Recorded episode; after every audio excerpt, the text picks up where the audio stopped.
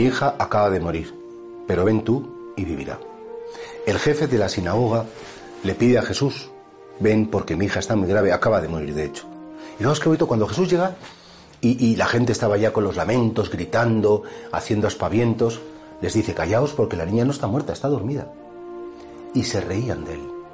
Qué curioso cómo también después de dos mil años sigue pasando que, que, la humanidad, y sobre todo esa gente tan atrevida, tan, tan descreyente, tan, tan insultante para las cosas religiosas, se ríen de Jesús y se ríen de nosotros cuando hacemos una interpretación de la vida según la fe.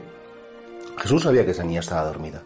Jesús sabía que la muerte siempre es una situación pasajera, que morimos en el mundo para despertar en la eternidad. Y realmente Jesús decía la verdad.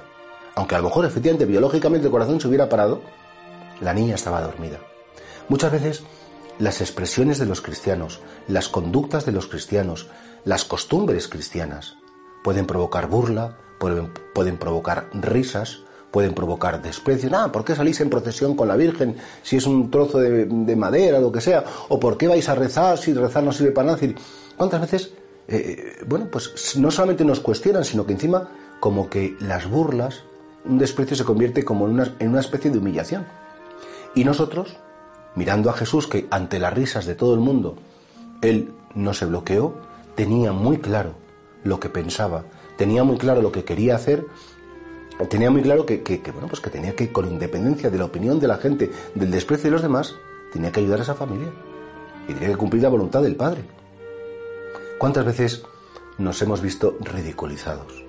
¿Cuánto miedo tenemos a veces a, a, a que se burlen de nosotros, a que nos desprecien? Y, bueno, y efectivamente cuando uno está en comunión con Cristo y está como teniendo muy clara cuál es la voluntad de Dios y qué es lo que Dios tiene que hacer, puede primero actuar con naturalidad, y en segundo lugar, sin avergonzarnos de lo que somos. Y después también no solamente actuar, sino hablar, decir las cosas que pensamos. Hoy que vivimos en una sociedad en la que dicen que tiene que haber tanta tolerancia, tanto respeto por todos, también los cristianos debemos hacernos respetar.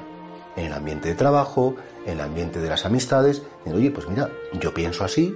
Ah, qué risa. Bueno, pues yo no me voy a reír de ti. Ese respeto también incluye que nosotros, en nuestros pensamientos en nuestros modos de ver la vida, tenemos que ser también aceptados por los demás.